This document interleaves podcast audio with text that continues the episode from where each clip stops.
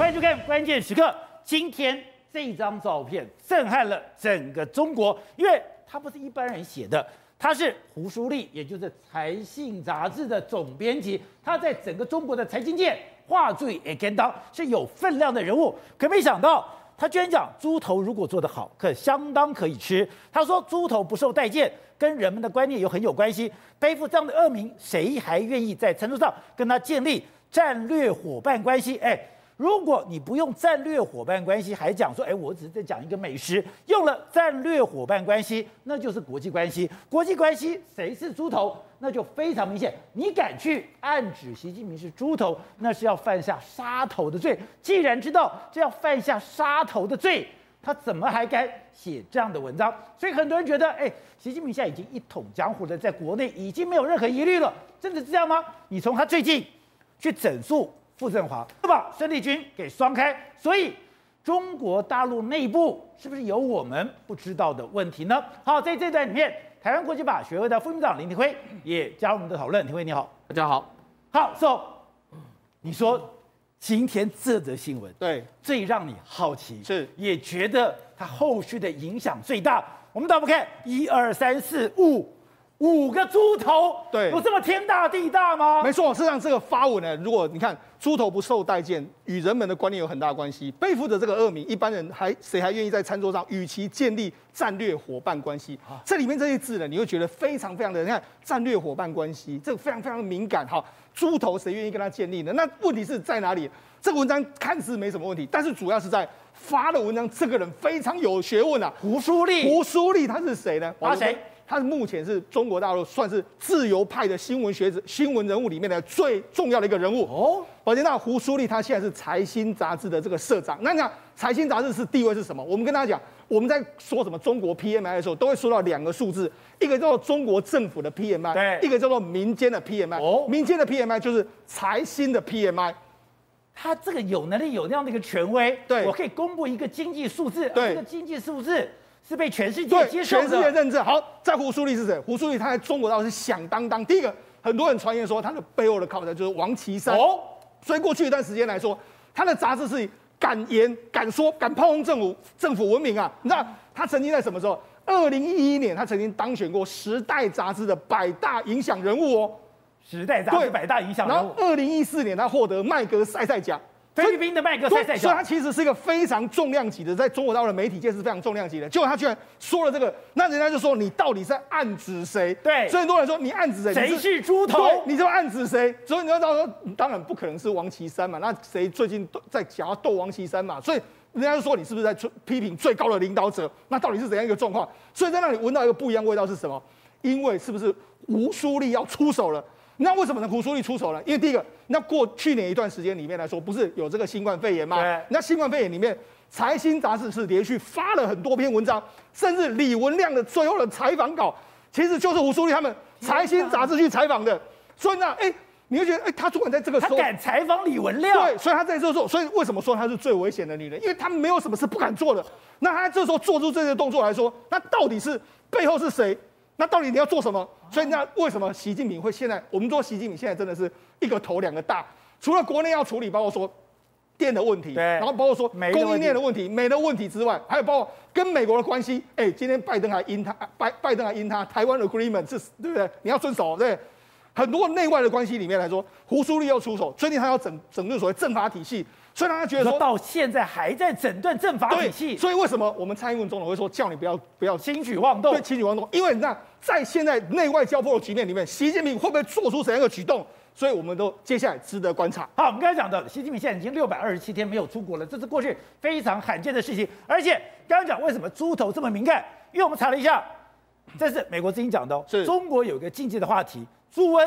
猪头跟习近平的领导能力，对，是不能提的。你不但提了五个猪头，你还当成了封面。没错，事实上这是美国之音之前的这个报道。那为什么美国之音会有这个报道呢？主要就是因为我们知道中国之前不是有爆发过非洲猪瘟吗？对，那非洲猪瘟的时候非常严重，那非常严重的时候没有办法处理，导致中国有好几百万头猪这样过，这样就死掉了。死掉之后，所以接下来一段时间里面来说。非洲猪瘟在中国是变成是个禁忌话题，你不能够讲到非洲猪瘟。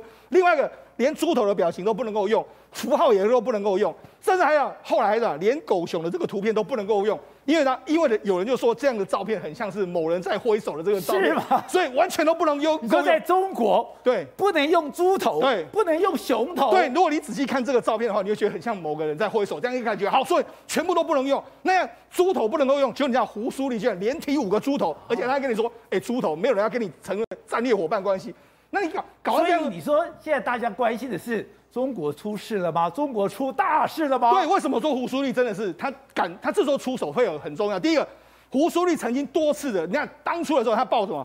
他报过曾庆红家族的内幕啊！天哪！他还报过所谓周永康家族的内幕啊！所以也就是说，过去一段时间里面来说，他连续报过，他等于是，如果如果你要说他参与过中国政治的这个斗争，有，他的确在当时的时候，他是扮演什么？他都是第一个领先丢出资料的。所以。反贪腐的那一场战争里面，对，要先丢资料，要先杀开刀，对，胡苏丽就那第一刀，为什么他能够丢出来？因为第一个，这些所谓家族里面后面都有这么非常多的什么金山银山，那个财务状况都非常复杂，所以你要由财经杂志丢出来，对，最具影响力。哦、第一个，我懂你们后面在搞什么啊，啊你们的金流什么，他可以写的非常详细，所以他就是你看。他说：“不，证他因此他因为这样子，他就被称为证券界中国最危险的女人，就是因为而且是美国商业周刊说的，因为你敢去讲这个曾庆红家族嘛，那你更不用讲周永康家族，所以很多过去一段时间的来说话，那种黑资料都丢他丢出来。好，那为什么人家会会说他是王岐山的人？就是主要就是因为当时的习近平在斗这些家族，曾庆红跟周永康的时候，后面最大一个助力就是王岐山。”那王岐山显然就是用胡舒立当成是他的第一炮嘛，我用这个财经杂志出去攻，然后我在后面这样打，所以呢，现所以为什么这个氛围会很奇怪？就是现在胡舒立是不是反过来要打这个习近平的感觉吗？哎，为什么为什么不敢？那个如果假设如果如同如果如如同现在外界的报道，你看最近一段时间，如果你仔细来看一下，王岐山在最近一段时间，其实他在中国大陆的生意被削峰哦，在被削峰不说，你看。最近海航海航的事件，对。海航大家对哈，海航过去大家都说那是王岐山的，那海航已经被清盘出场，哎，是。王岐山都如果他的原始股东都已经变成零的时候，你觉得他心里会怎么想？另外一个海航非常重要人物陈峰什么，过去都跟王岐山关系非常好，对，那他的人呢，他们都被抓起来了，所以你都知道，哎，难道是习近平最近要对王岐山开刀的时候，然后这个胡苏立就炮火轰这这个习近平吗？那你更不用讲。去年抓了什么陈平一大堆，都是王岐山的朋友嘛。连这个武汉那些所谓省省委书记，那都是王岐山的朋友啊。王岐山最近不是投降了吗？他不是讲说我只是习近平主席的报幕员吗？对，所以这就让人家觉得不一样嘛。那事实上，在十一长假、十一之前来说啊，他召开在北京人民大会堂召开所谓的国庆会的这个这个演讲的时候，你看很多人都排开一字排开，你看七个常委，包括说连王岐山都在这边嘛。是啊。好，那你知道，事实上最近几年有没有注意到？我们最近不是在报道说什么？南华早报说什么？美国的这个商务部的，哎，美国证券界的高层呢，来会见的是谁？来会见的是韩正，哎，哦，过去一段时间，哎，习近平你要用王岐山的原因是什么？就是因为他跟美国华尔街的关系好啊。照理说，华尔街高盛的高层来说，应该是你接待，那为什么变成韩正？韩正，所以就有人说，王岐山可能真的已经被边缘化了。那为什么王岐山会被边缘化？大家知道说，其实。两千零一十二年，习近平能够上台的非常重要，后面一个重要人物就是王岐山。对呀、啊，因为什么？而且没有王岐山帮你打通，不打贪污。对，你前面的障碍怎么可能清掉？对，为什么？因为两千零一十二年的时候，说实在，真正的红二代的老大哥是王岐山。哦，大家听他，因为他第一个他能力强，再来就是说他当时的辈分高，所以大家听他。如果不是他在前面帮习近平扫除这些障碍，甚至后来直接跟。周周永康啊，跟这些所谓江泽民他们互干的话，他怎么能稳到这个样子？对，那难道现在虽然说表面上王岐山服从你，但是胡苏这时候就可以看到胡苏立的开炮是多么不寻常的这个味道。还有一个征兆来代表习近平对自己的权力的不稳，是因为他已经有六百二十七天对没有出国了。对，这个在全世界的领导人来讲，对是非常罕见的事情。没错，尤其是对一个大国的元首来说，的确是非常罕见。为什么？那当当然可以说啊，因为疫情的这个关系，可是他已经从这个已经有六百多天。那上一次出国是什么？已经是去年的一月十八号，哦、他当时去缅甸嘛，去缅甸，然后说，哎、欸，回回到中国的时候，中国的武汉肺炎、新冠肺炎就爆发了。所以从那个之后到现在为止都没有参加过国外的这个会议。那照理说啦，其实以过去的惯例里里面来讲的话，通常在美国总统的上任的第一年。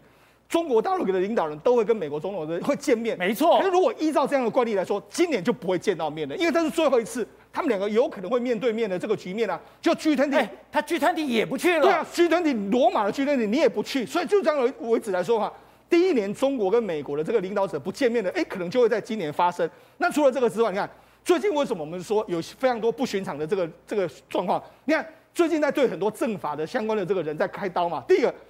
傅政华落马了嘛？还有包括等一下我们讲的孙立军。好，那为什么傅政华会落马？当然很多人说了非常多理由，说啊，过去一段时间来说话，他这个他对习近平也曾经不客气过。那怎么对习近平不客不客气过？有一个叫雷锋案啊，雷洋案，雷洋，雷洋案，雷洋之前涉他可能涉及到一些问题的时候，被警方这个刑求，就后来警方啊，就这个很多人对警方很很有意见，于是警方就被处理。就没想到傅政华他主管这个所谓的警方公安体系嘛。他就率领了四千人上写信说，我们要辞职，你这样处理方式我们不要，所以后来逼着啊习近平把这个命令推吞回去。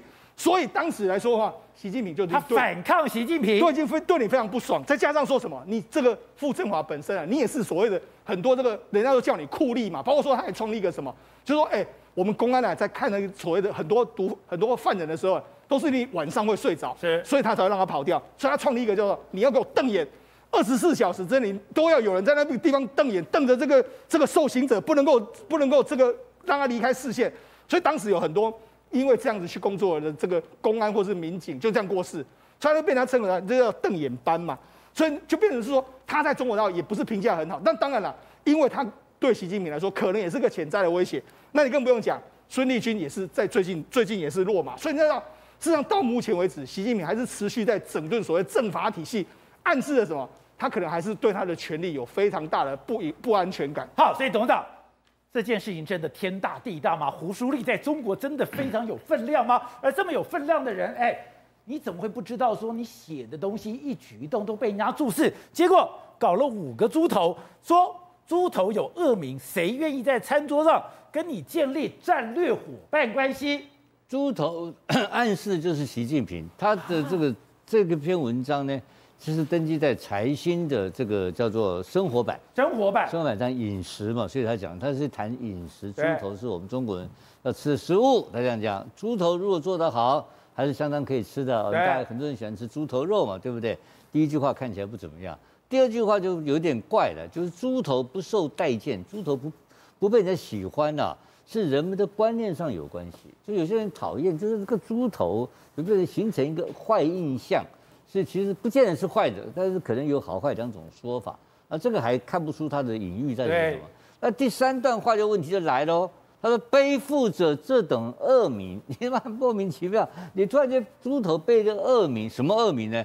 一般人啊还愿意，一般人谁愿意，谁还愿意啊，在餐桌上与其建立战略伙伴关系？哇，这个很严重。这就不是在讲饮食了，最后一句话怎么会讲猪头呢？对，跟猪头肉一点关系都没有。吃猪头皮怎么会有战略伙伴关系？跟战略什么关系？所以最后讲的就是讲习近平，我不要跟你建立战略关系，就那么简单一件事情嘛。那为什么要讲这个恶名呢？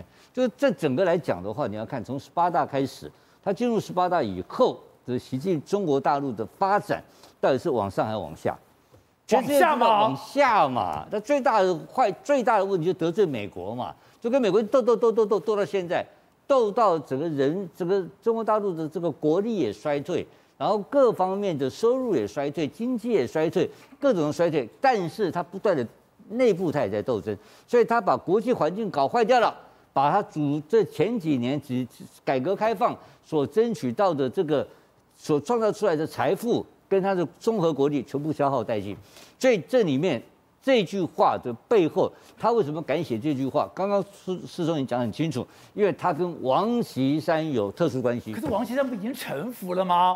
王岐山还敢作乱吗？在四月份的博鳌论坛，自己称称为说，王岐山讲他是帮习近平报幕。他说习习近平这个论坛呢，全体会议上，这个习近平主席啊是主要主办方，他要给大家。对，但是大家给黄岐山安排了一个角色，但我这个角色是什么角色呢？我是帮习近平主席报幕的。报幕的，这这这四月份帮你热场的。四月份什么意思？你知道吧？在求饶哦，在低姿态，在希望你习近平不要杀我嘛，就那个就很简单嘛。他在求低姿态，在求饶。但这个东西出来不是现在十月，现在十月，十月这个出来什么意思呢？什么意思？就跟你干了嘛，他没有路走了嘛，不知道什么原因，但是这个十一长假一定是腥风血雨，因为这个胡舒立跟他的关系的密切。都不用外面人解释，这个背后就是王岐山，没有第二个人。你说胡舒立后面就是王岐山，清清楚楚，全大陆媒体都知道。那这个这个这个博文出来之后，在网络上立刻被删掉。但是到现在为止，财新的网站继续给你贴着干，到现在贴到财新的网站还有不撤不撤，死不撤。哦、假设说我不小心写错了，写错就赶快撤下来，结果我不撤。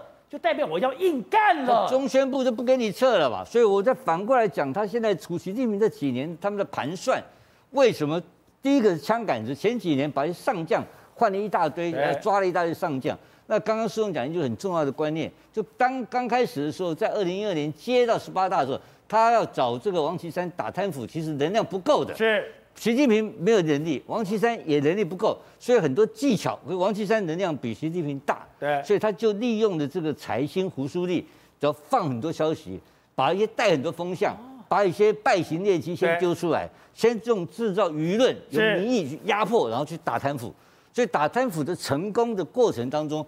胡舒立是有非常大的贡献的，因为他是开第一枪的。对，他每次都是开第一枪，所以胡舒立一爆出来的人，大概必死无疑啊。大概这个是非常，所以为什么说他是最危险的女人？因为她后面的资料来源就是中纪委嘛，就要杀了才动你嘛。是。那现在我现在请问你，你杀了五六个上将、七八个上，军方斗那么多人被干掉了，对不对？对。这些人会不会反弹？你杀几个人，你有多少的力量出去，就反作用力过来。当然，这一定的道理嘛。所以军方他已经掌握了没有错，可是反对的力量在不在？还是存在。第二个，你现在讲到的就是刀把子，刀把子就是现在讲的傅政华。哦，傅政华他这个人，他这个厉害的厉害厉害在哪里？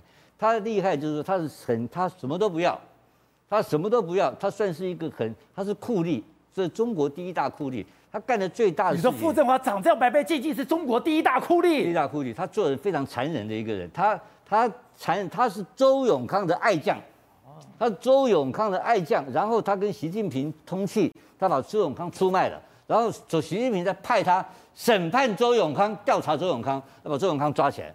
可是这一批人都是反脸无情，所以为什么最近开始的动他？他最大的杰作就在二零一五年的时候的七零九大抓捕，把中国二十三个省的律师全部给抓了，所有上访的，所有所有有抗异议人士，他全部给你抓起来，抓律师，然后。律师是其中之一，还有很多人都从此消失了，就不见了，完全没有法纪。他一个人就一一招，哎，一招。台湾在白色恐怖的时候也不敢随便动律师，哎，他就是他就七零九大抓捕，这是在中国历史上法律历史上最黑暗的一天。就那一天开始，中国的法律就从此不见了，就没有法治的概念了。然后，所以他抓的律师里面还有他北大的硕士班同班同学，他照样干掉。那这种人，所以那所以现在中国律师高兴的不得了，干什么你知道吧？一大堆人争先恐后争取当他的辩护律师，害 死他！我在可以搞，所以这就是这个傅政华。那我我要为什么要特别讲这一段？因为干到刀把子这一块的时候，已经是最后一战了。哦，因为这块是最硬的骨头了，这一块不好拿，拿不下来的。但这一块子拿的是刚刚开始打第一枪，打傅政华跟孙立清，跟孙立军。那傅政华和孙立军刚开始抓。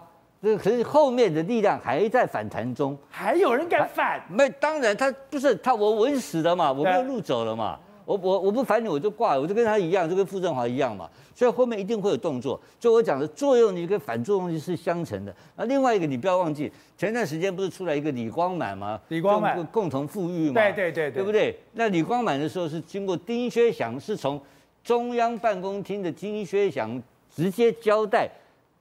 丁交代李光满写的文章，然后是丁薛祥指在交代他写的，那奇怪了，那是那中宣部是归谁管的？王沪宁管。王沪宁管的。那王所以为什么会有这个胡雕盘、胡锡进，我那帮好朋友，对，写文章出来支援中宣部嘛？对。所以你就发现说，哎，怎么搞的？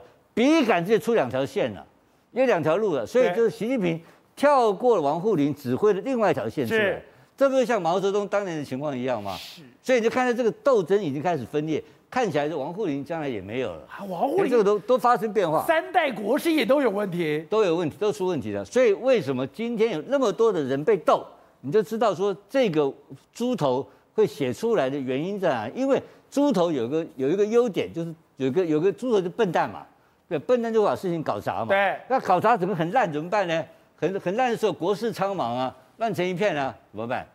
我告诉你，团结，团结，通通要团结在我的专制之下。所以越烂的国家，越贪，越国家越混乱，越要团结，越需要勇敢，又需要英明的领导人。哎呀，巩固领导中心，巩固领导中心就是这个猪头做出来的一个效果在这里。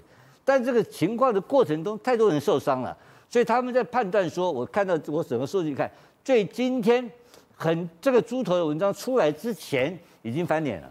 已经拍桌子了，内部已经跟他跟跟他公干了，对，所以不是简单的一个事，因为现在也没有像过去像抓四人帮一样这样抓起来就算了。对，那还有一个故事你不要忘记了，毛泽他过去习近平前两天讲过一句话，共产党内现在有王明跟张国焘，王明跟张国焘是谁？国际派。对，国际派。十二个布尔乔，不对，布呃布尔维克，布尔维克。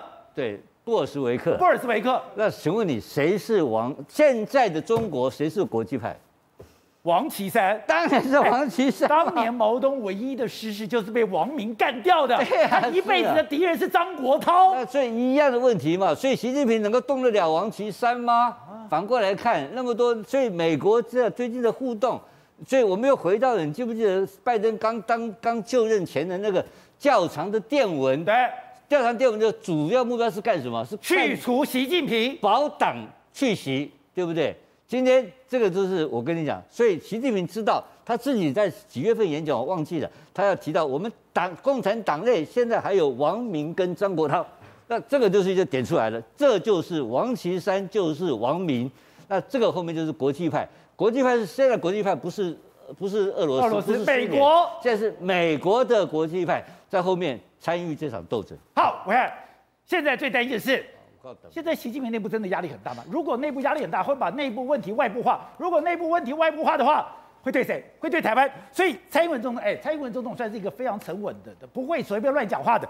结果昨天又讲了，我们看到了中国的军机不断侵扰我们的西南空域，国军随时升级。他讲说，我要正告北京当局有所克制，避免擦枪走火。宝杰哥，蔡英文总统在民进党中常会里面讲的这一段话，哈，真的有震撼到我。因为他的标题非常明确，你跑了八年总统府，你说总统讲这个话非同小可，通常都是跟大家讲说，哎呀，不要啦，或怎么样，正告北京当局啊，正告你要克制，不要擦枪走火，这是总统今天所讲的话，在民进党的中常会。这两天，他接受了这个国际媒体的专访，他有贴了一些脸书贴文，都没有这次在中常会的用词这么重，因为他所讲的擦枪走火跟早上。邱国正国防部长在立法院的巡打刚好配合起来，四十年来他从军以来最严峻的时刻。我跟大家讲哈，邱国正他不是乱讲的，因为其实年纪比较轻一点的这个观众朋友，你可能不知道，一九九六年台海发生飞弹危机的时候，当时的前总统李登辉他讲说啊，那个是空包弹。是。可是呢，一个在这个北部，一个在南部，两次以后，其实两岸的关系就越来越紧张了。最关键的那一天，我记得很清楚，一九九九年的七月九号。那一天，李登辉前总统接受德国之声的专访，对，他提出特殊的国与国关系，两国论，国论。宝杰，我跟你讲，你知道七月九号以后，中国大陆开始进行三个星期的远信，三个星期有多少共军逼近海峡中线？你知道吗？一百架，一百架，一百架。等一下，我现在讲一百五十架还在我们的西南空域。那时候的一百架是在我们的台海中线，对，它是逼近台海中线。那我跟观众朋友讲清楚了，这是二十几年前的状况，一九九九年跟现在完全不同。因为当时中华民国的空军刚刚补齐了二代机，那时候也刚刚退伍而已，IDF 幻象两千。还有 F 十六，所以当时中华民国的空军是远远优于中国大陆。我们是压着对方打的，那他还敢冲过来？为什么？因为因为李登辉讲了两国论，我就要逼近。原本中国大陆的空军知道打不过中华民国的空军，所以基本上都在沿海海训而已。但那一次三个星期，通通逼近海峡中线。宝杰哥，你知道吗？那时候离整个海峡中线最近的就是新竹的幻象基地。幻象基地的飞行员那时候被交代，把家里的民，把家里面的事情都交代好，准备出勤。三个星期，他飞我就飞，他飞我就飞。当时有个幻象战机飞到海峡中间以后，它一起飞，我们就监控，监控以后我们就广播驱离，然后驱离不成呢，开始把它的幻象两人上面的云母飞弹直接锁定攻击，锁定之后直接交互战战管，我们现在已经锁定攻击，请问该如何动作？没有回应，没有回应。一九九九年的七月，连续三个星期。那我现在一讲，可能观众朋友觉得说，所以你说在两岸兵凶战危的时候，我们的飞机当会上去，可是我们的飞机上去的时候，我们的幻象战机云母飞弹锁定的时候。战斗员不可以按下，对，战斗员要指示横山指挥所，对，请示横山指挥所，可不可以按下去？当我请示的时候，已经过台海中线了，请示。一片静默，没有没有一片静默，对，所以没人敢做决定。因为当年这个状况是最特别的，因为根本没有想到共军居然敢飞到海峡中间，而且还试图跨越，还过了一千点，大家再回去。所以呢，我们的我们的军机当然要反应，可是呢，我们的当时的指令跟现在其实是一样的，就是都不打第一击，绝对不开第一枪，绝对不打第一击。那我们就挨打了吗？那问题是，来，宝杰哥，二十几年前的时候，我们是可以打他，我们的战机的性能比他好，锁定了以后，他不能打。他直接呼战管，战管要报出横山指挥所，没有回答，因为不知道该怎么办。但是呢，后来共军也就回去了，就回去了，也就回去了，做做样子。好，那是一九九九年七月的状况。可我刚刚讲的时候，观众朋友觉得奇怪啊。我要你说三个星期一百架，那但一天才五架啊，那哪有很奇怪？观众朋友，当时根本没有一架共机敢进行海峡中线，所以他飞过来的时候已经是天大地大的事情。所以你就知道为什么蔡总统讲这个话了。现在已经是一天五十六架了。当时只是一天五六架就已经是天大地大的事情，而且哦，你现在在西南海域哦，如果哪一天你也在台湾台海中线，而且如果他现在在台海中线，他要飞到总统府上空六分钟，六分钟只要六分钟。对，所以呢，现在目前是兵凶战危的状况，你就知道了。可是美国拜登不是已经跟习近平讲了，哎，你这个台湾协议你不可以给我破坏啊！台湾协议这两天大家讨论很多，到底什么是台湾协议？哈，其实以我过去跑这个呃有关总统府新闻的了解哦。台湾协议应该很简单，就是台湾不独立，然后大陆不打台湾。哦，美国在中间讲说，你们两边都不要动，中国大陆你不要打台湾，我台湾也不要独立。可是宝杰哥，美国跟中国大陆怎么可能会承认八一七公报，还有台湾关系法呢？他只承认三个公报而已啊，就是上海公报、八一七跟建交公报。那这种状况之下的时候，蔡英文总统显然对于最近的这个状况，邱国正部长也说是最严峻的时刻，而且我们还不打第一级。如果他真的像之前一样飞越海峡中线，不是飞东南沿海。一天来那么多架飞海峡中线，我们的飞行员该怎么办？好，各位，今天刚刚讲到的，拜登他们现在已经把最好的驱逐舰送到了这个的西太平洋来了，而且他等于说未来被认为最好的福特号、最好的这个航空母舰也可能过来。我在战争上已经做准备了，可是战争准备以前我们讲，大家只是做做样子，就像外省挂一样，本省挂是枪拿出来就打了，可是外省挂是绕平阿地来先谈判的，结果蔡英文总统。今天突然讲，正告北京当局有所克制，避免擦枪走火。